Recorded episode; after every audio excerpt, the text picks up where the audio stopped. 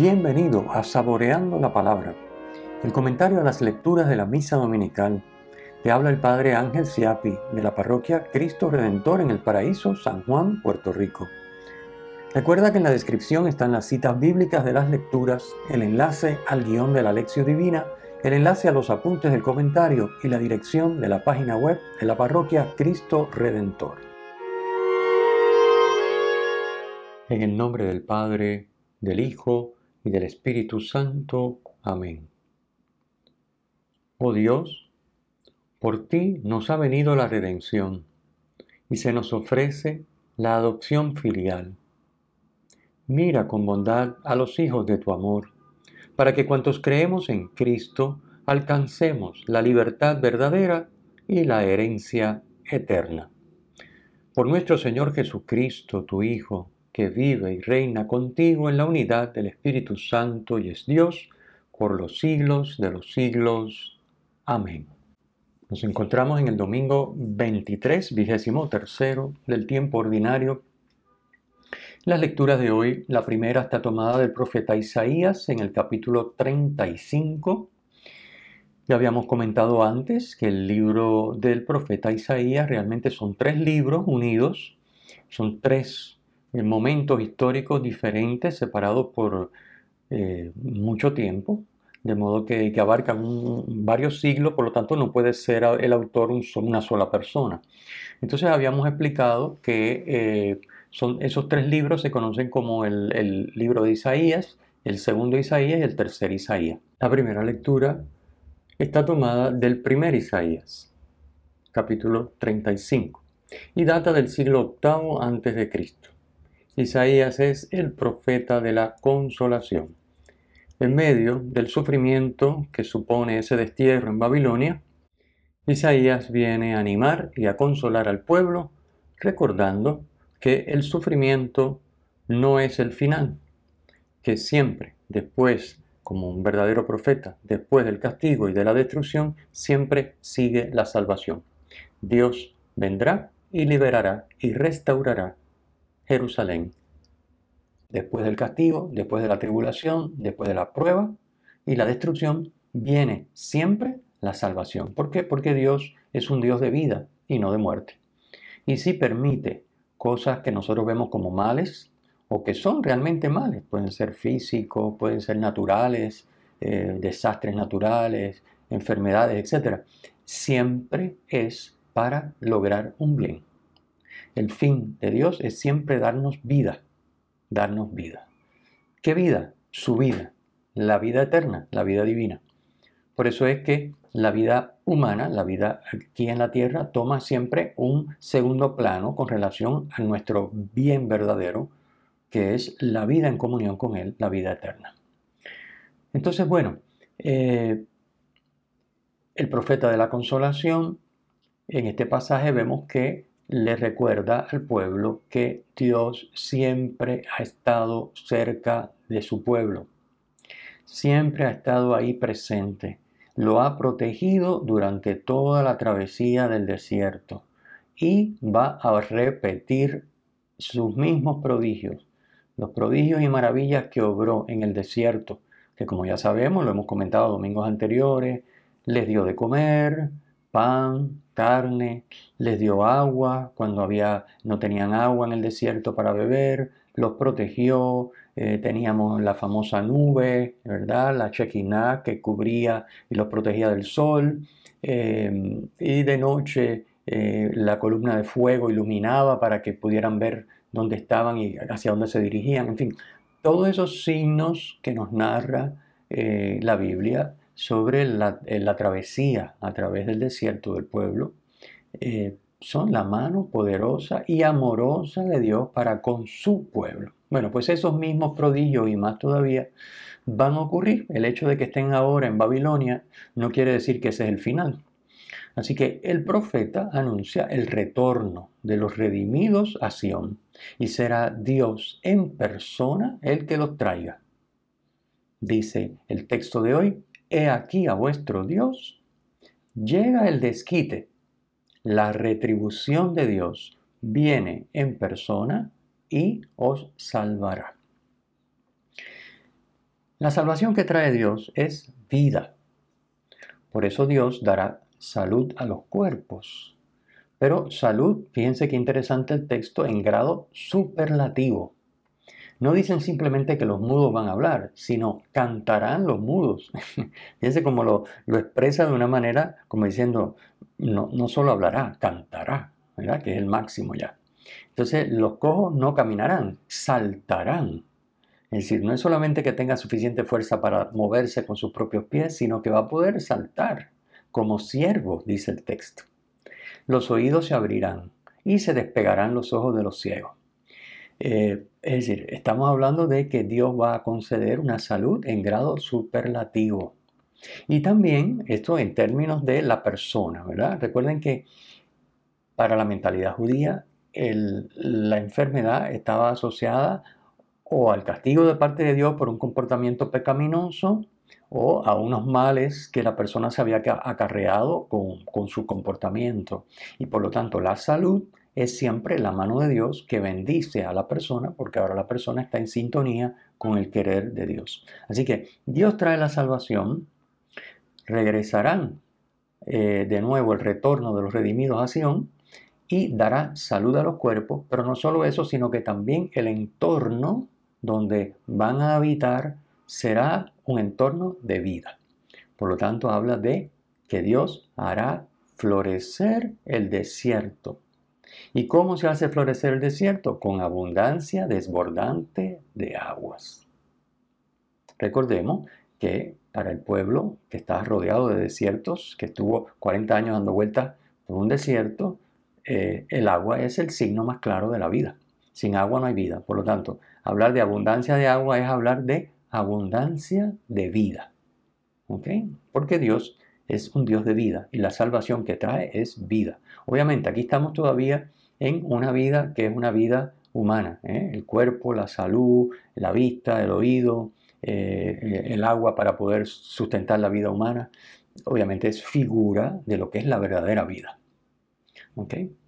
Obviamente Jesús lleva a plenitud esto que Isaías nos está anunciando en la primera lectura de hoy.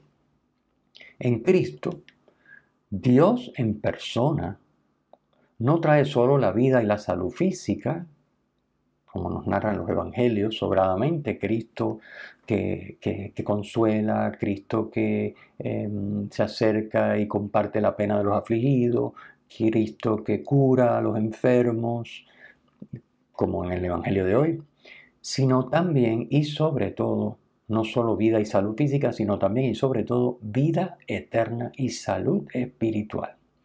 Porque la liberación que trae Dios en Cristo es una liberación integral del hombre. Piense cómo va ido progresando el asunto y ya no estamos hablando solo de lo que es la vida en la tierra y de lo que es la salud corporal, sino de la vida espiritual también. Cristo es realmente el liberador del hombre, el que lo libra de todas sus ataduras, no solamente físicas, sino también espirituales. Pero, ojo, ¿verdad? La liberación solo es posible para el que quiere ser liberado. Esto es bien importante. ¿Por qué? Porque Dios no obliga a nadie. El amor no obliga a nadie a dejarse amar. Esa es nuestra gran tragedia, que un Dios que es amor, que es omnipotente y que, y que quiere poner en juego todo su amor para salvarnos y redimirnos y llenarnos y colmarnos de vida y darnos su propia vida, se detiene ante nuestra libertad personal. Porque no, si no queremos, siempre nosotros tenemos la última palabra. Si queremos decir no, la última palabra es no. Él nos va a buscar, de todas maneras, por activa y por pasiva. Pero si decimos no, bueno, pues él, con un dolor tremendo, pues ¿qué puede hacer por su criatura si la criatura libre se niega? Así que recordemos esto, Cristo es el verdadero libertador del hombre, pero esa liberación solo es posible para quien quiere ser liberado. De ahí que tengamos que tener mucho cuidado y cultivar bien nuestra libertad, eh, educar bien nuestra libertad para que esté al servicio de ese dejarnos amar por Dios.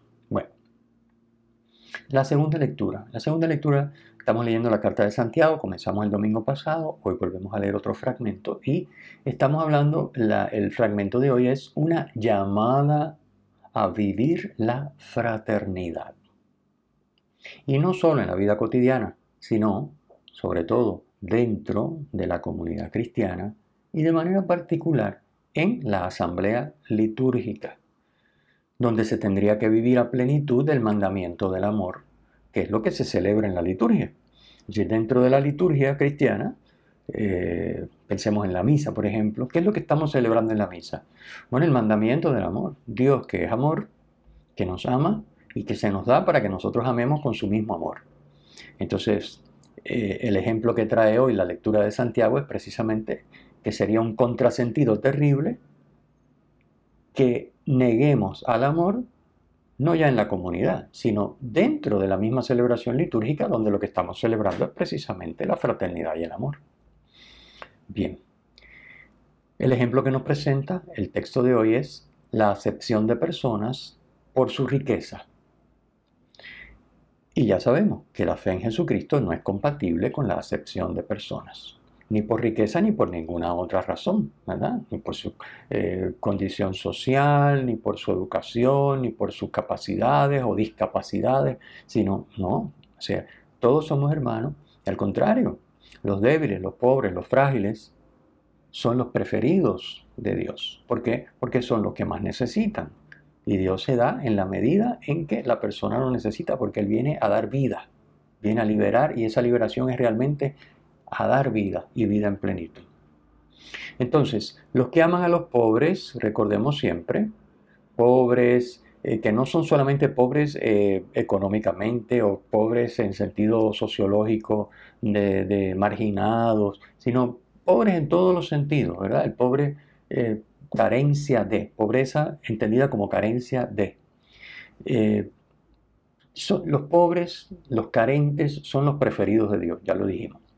Los que amamos a los pobres, amamos a Dios, porque Dios los ha elegido. No es exclusiva, sino en preferencia, que es distinto. Dios ama a todos por igual, pero tiene una preferencia por aquel que es carente, aquel que necesita consuelo, aquel que necesita compañía, aquel que necesita perdón, aquel que necesita eh, recurso económico, comida, etc. Por eso, tenemos que cuidar que el amor a los pobres esté bien presente en nuestra comunidad. Igual que a cualquier otro grupo, pero el amor a los pobres, los preferidos de Dios, tiene que estar bien presente en nuestra comunidad. Y no solo en la asamblea litúrgica, sino fuera de ella. En nuestra vida personal y familiar, obviamente, y en nuestra vida como comunidad parroquial fuera de la liturgia, y por supuesto dentro de la liturgia, que es el ejemplo que trae la, digo, es el ejemplo negativo que pone Santiago en la lectura de hoy. Así que cuidar ese amor a los pobres, a los carentes, en todas partes. No es eh, simplemente hacer algo cosmético o superficial, ¿verdad? Decir, bueno, hoy vamos a traer a los pobres del barrio y los vamos a sentar frente al altar para que participen en un sitio de honor en la misa.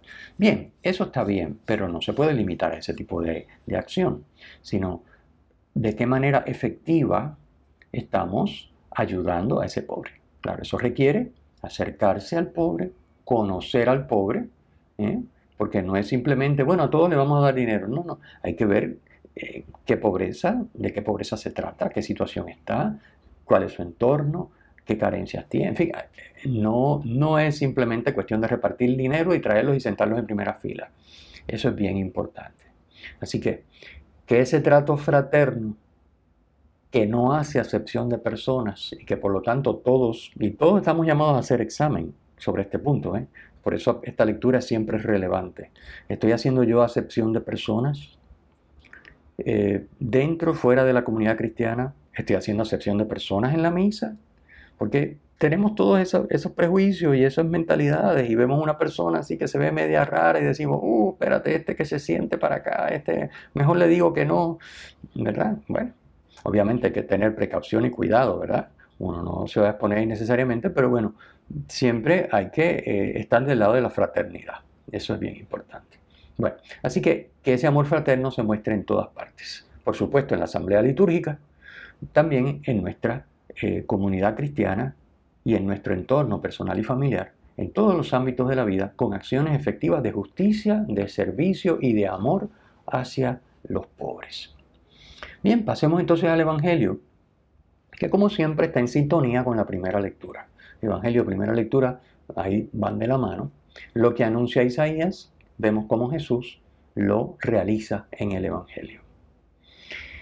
El Evangelio de hoy tenemos a Jesús que va cruzando la Decápolis, que era un grupo de 10 ciudades al oriente del Jordán, en lo que es la actual Jordania, eh, y allí le presentan a un, sordo que además no podía casi hablar, era sordo mudo, o prácticamente mudo y sordo. Entonces, eh, recordemos esto, el territorio de la Decápolis es un territorio pagano, pagano, es decir, no judío, no judío. Y ya explicamos la semana pasada el tema de la pureza y de la impureza, eh, como la mentalidad judía, todo lo que era pagano y todo lo que eran alimentos eh, que ellos consideraban que contaminaban y todo lo que era, por ejemplo, el derramamiento de sangre, etc., eh, la persona incurría en impureza. O por estar con paganos, entrar en casa de paganos, comer con paganos, tocar a un pagano. Definitivamente eso era impureza. ¿Qué era la impureza? Lo explicamos la semana pasada, pero recordémoslo por si acaso. Impureza quiere decir que yo quedo privado, o sea, se bloquea mi capacidad de relacionarme con Dios y de alcanzar los bienes y la salvación que Dios me ofrece. Eso es lo que hace la impureza. Diríamos que es como el pecado. ¿Ok? Contraer impureza es como pecar. O sea, bloqueo la acción de Dios sobre mí y su acción salvífica y comunicadora de vida sobre mí, me, me hago incapaz de recibirla por esa impureza. Bueno, los judíos entendían que eso era así por estar en contacto con los paganos. Y bueno, pues hoy Jesús está en territorio pagano, porque a Jesús esto no le amilana ni lo echa para atrás, al contrario, Él ha venido a salvar a todo el mundo, no solo a los judíos. Por lo tanto, para Él los paganos son tan hijos de Dios como los judíos. Este era el escándalo para el judío. Así que Él eh, los judíos esto no lo podían captar, esto era imposible, esto era una locura. O sea, por eso ellos decían que Cristo no puede ser, no puede venir de Dios, porque está violando las normas, está, está yendo en contra de lo que siempre hemos hecho. Fíjense que cómo somos los seres humanos de complicado. Bueno, la cuestión es que entonces Jesús está en territorio de judíos, digo de paganos, perdón, y allí le presentan una persona que seguramente sería pagano, y Jesús le piden que le imponga las manos. Imagínense, se imponen las manos quiere decir que tiene que tocarlo. Pero Jesús no solo le impone las manos, Jesús le mete los dedos en los oídos. Jesús toma saliva con su dedo, su saliva, y le toca la lengua. O sea, el judío que estaba mirando, cualquier judío que hubiera estado en ese momento mirando lo que hacía Jesús, como decimos aquí en Puerto Rico, convulsaba, definitivamente. Decía, no, no, no, esto no puede ser, esto no puede ser. Porque sabía que Jesús era judío. ¿Y cómo un judío va a hacer semejante locura con un pagano? Bueno, pues eso es lo que hace Jesús. Así que Jesús, para efectos eh, judíos, desde el momento que lleva a cabo esos signos y realiza esas acciones, estaba impuro, impuro. Fíjense ustedes. Bueno, obviamente esta, esta curación que realiza Jesús con estos gestos que están en el texto y que hemos recordado, nos remite a la primera lectura de hoy es el cumplimiento de lo que Isaías anunció, pero con una plenitud que nadie podía imaginarse. Este Dios en persona que va a venir es efectivamente Dios en persona, es el Hijo de Dios, Dios encarnado, la segunda persona de la Trinidad encarnada, Jesucristo. Y es en persona, nos trae vida y salvación. ¿Cómo lo va a demostrar? Obviamente sanando al sordo mudo.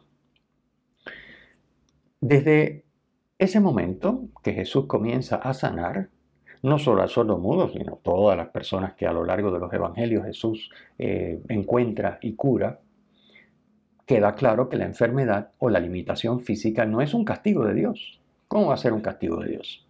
Si Cristo es Dios y sana. Así que el mal no proviene de Dios. Dios lo permite, pero no lo ocasiona, no, lo, no lo envía. Como eso es un castigo de Dios. Bueno, castigo de Dios en el sentido, Dios permitió eso para quizás tu purificación, eh, un poquito de sacudida para caer en tiempo y entrar en razón, pero es permitido. El mal nunca es, eh, proviene de Dios. El mal nunca proviene de Dios. Dios permite el mal, pero no es el origen del mal. Así que la enfermedad y la limitación física no son un castigo de Dios como creían los judíos, es decir, que Dios lo ocasionaba y que era por, como decir, como no has cumplido mi voluntad y no has seguido la ley, pues ahora agárrate que vas a ver lo que es bueno. No, no funcionan así las cosas. Por eso Cristo sana, Cristo sana. Pero como ya dijimos, al que se quiere dejar sanar, Cristo no impone, no obliga, no se impone. Así que, bien, es, las curaciones son signo de salvación, signo de que la mano de Dios es más fuerte que cualquier mal. ¿Ok? Bueno. Vamos a ver los detalles que tiene la narración que son muy interesantes. Vamos a comentarlos brevemente. Primer detalle, antes de hacer, llevar a cabo la curación, Jesús separa al sordomudo del gentío. Es decir, lo saca. Él está en medio del tumulto de gente, le dice impóngale las manos porque es sordomudo para curarlo, pero Jesús no lo hace ahí, se lo lleva aparte, lo saca de la gente. Es decir, elimina las distracciones y las influencias de los demás para que este Señor esté a solas con Cristo.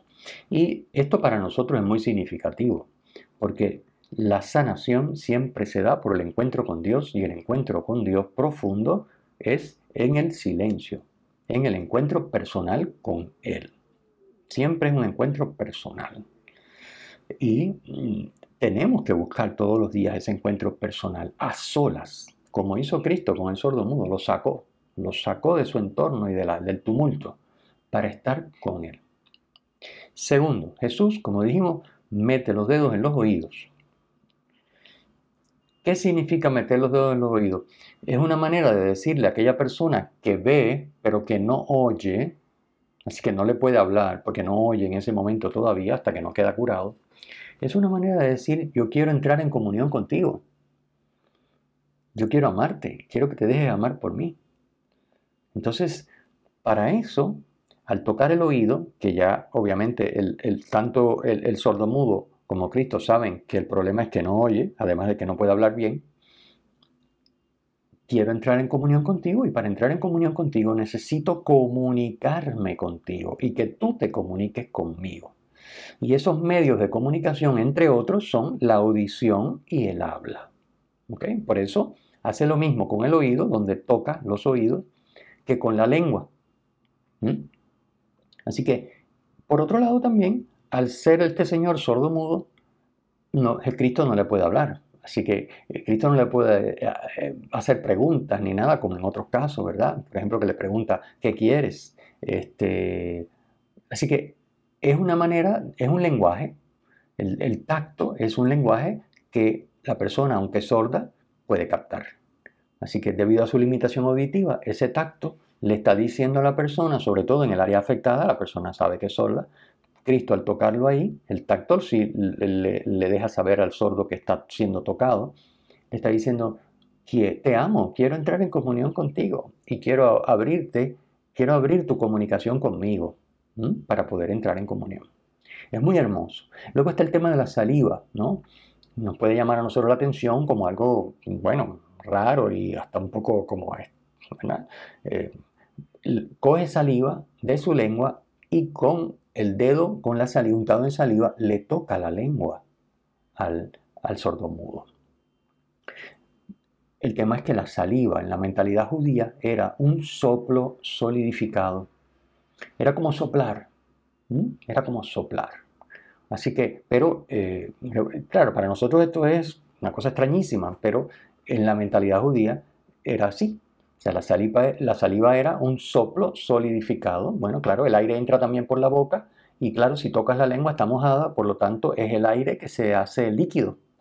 Es una manera mm, rudimentaria, ¿verdad? Y de una gran ignorancia, pero bueno, eh, así era en la época. Entonces, al entenderse esto, quiere decir que Cristo está tocando con su soplo, es decir, con su espíritu, que es el que sana, la lengua de este Señor. Otro detalle es que Cristo mira al cielo, dice el relato, y suspira. Mirar al cielo, ya sabemos que para el judío el cielo es la morada de Dios. Así que mirar al cielo es invocar a Dios. Cristo está invocando a su Padre. Y es el Padre el que va a actuar por medio de su Hijo. Fíjense ustedes la dependencia de Cristo de su Padre. Cristo va a actuar, pero no actúa por su cuenta. Cristo mira al cielo. Eso para nosotros puede parecer una tontería, pero es un signo muy significativo. Cristo no actúa sin su Padre. Antes de sanar, mira al cielo. También nosotros podríamos aprender muchísimo de esto. Si Cristo, que es Dios, el Hijo de Dios, hecho hombre, no actúa sin contar con su Padre, tú y yo actuamos cuántas veces sin contar con Dios. Así que podríamos recordarnos este gesto visualmente. Es decir, Cristo miró al cielo. Yo tengo que mirar al cielo. Es decir, yo tengo que tocar base con Dios antes de actuar. Yo no puedo actuar por mi cuenta, hacer y deshacer. Yo tengo que mirar al cielo. Tengo que tocar base con Dios. Entonces, luego Jesús, después que mira al cielo, suspira. De nuevo, el suspiro, estamos hablando de aire. Sale aire de la boca de Jesús y ese aire que sale es el espíritu. En la saliva está solidificado, pero ahora sale aire, el suspiro. De este modo, fíjense qué hermoso, aparece las tres personas de la Trinidad actuando en este momento. Está Cristo, que es el que está encarnado como hombre frente al sordo mudo, llevando a cabo la acción. Está el Padre, que actúa por medio de Cristo y por eso Cristo no hace nada sin contar con el Padre y tocar base con Él, es la mirada al cielo. Y luego está el Espíritu que sale como suspiro por la boca del Hijo. La Trinidad entera está actuando. Es importante señalar también que eh, en la liturgia del bautismo se han recogido estos gestos de Jesús. Se ha recogido también la palabra, La palabra aramea, efetá, que significa ábrete, como muy bien explica el, evangelista en el texto, y ha recogido el, gesto de tocar el oído y de tocar la boca. Obviamente no tocamos la, eh, no se toca la lengua del, del niño, pero se toca, se hace en el bautismo, se hace la señal de la cruz en el oído, en los oídos y en la boca, sobre la boca. Y se dice, ¿verdad? La palabra efeta. El rito, y el rito se conoce como el rito efeta, lo que estamos en el bautismo significando es lo mismo que hizo Cristo aquí en este caso. Y es interesante recordar esto cuando vayan a estar presentes en el próximo bautizo, recuerden que les toque estar presentes o ser padrinos o padres. Eh, recuerden, este efeta proviene de este texto, de, este, de, este, de esta escena donde Cristo cura al sordo mudo y le abre el oído y le abre, le desata la boca para que pueda hablar.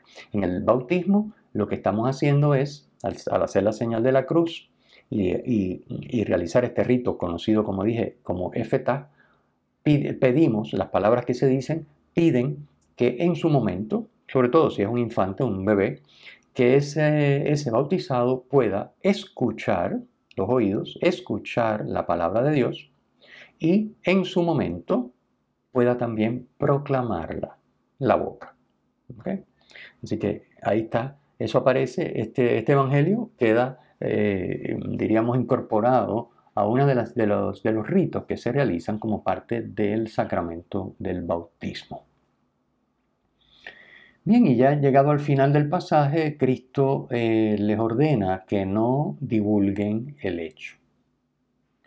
Esto ya lo hemos visto muchísimas veces antes. Cristo se pasa eh, diciendo que no le digan a nadie, que no le cuenten, que no hablen de esto, que callen, que guarden silencio.